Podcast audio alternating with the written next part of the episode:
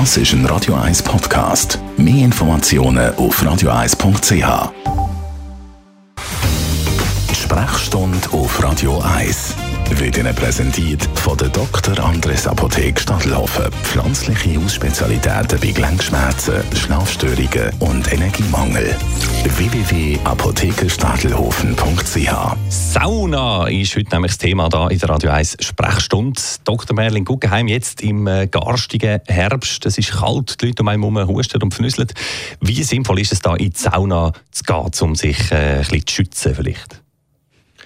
Die, die uns zwischendurch zulassen, die wissen, dass äh, ich immer wieder davon rede, dass Sauna oder Saunieren etwas Gutes ist jetzt in der Saison, um sich vor dem Pfnüssel zu schützen. Mhm.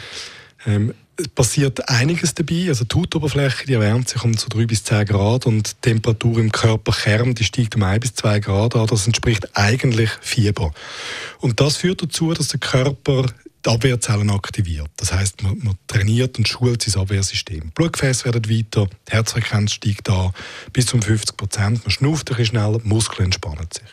Und natürlich, was man sieht und was man merkt, man verliert wahnsinnig äh, Wasser. Spannend, der Schweiß der fließt wahnsinnig bis 20 bis 30 Gramm pro Minute nach 15 Minuten in, der, in dieser Schwitzkammer. Das ist ja das, was man machen sollte pro Gang, mhm. ist das fast ein halber Liter Schweiß.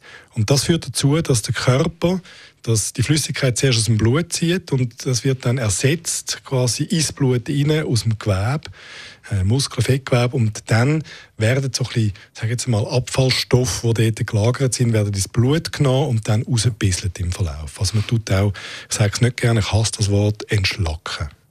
Tönt sehr gesund. Was gibt es trotzdem vielleicht zu beachten, damit man es nicht falsch macht in der Sauna?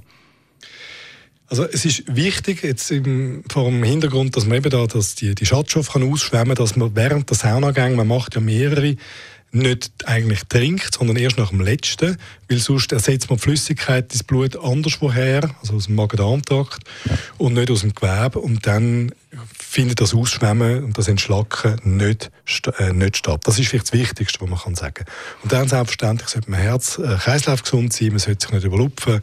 Wenn es zu heiß ist, dann äh, soll man rechtzeitig raus, wenn man merkt, dass einem trümmelig wird und so Kreislaufprobleme dann abbrechen. Richtig und gesund saunieren mit dem Merlin Guggenheim. Danke vielmals, unser Radiodoktor, den hören Sie immer am Montag und am Das ist ein Radio 1 Podcast. Mehr Informationen auf radio1.ch.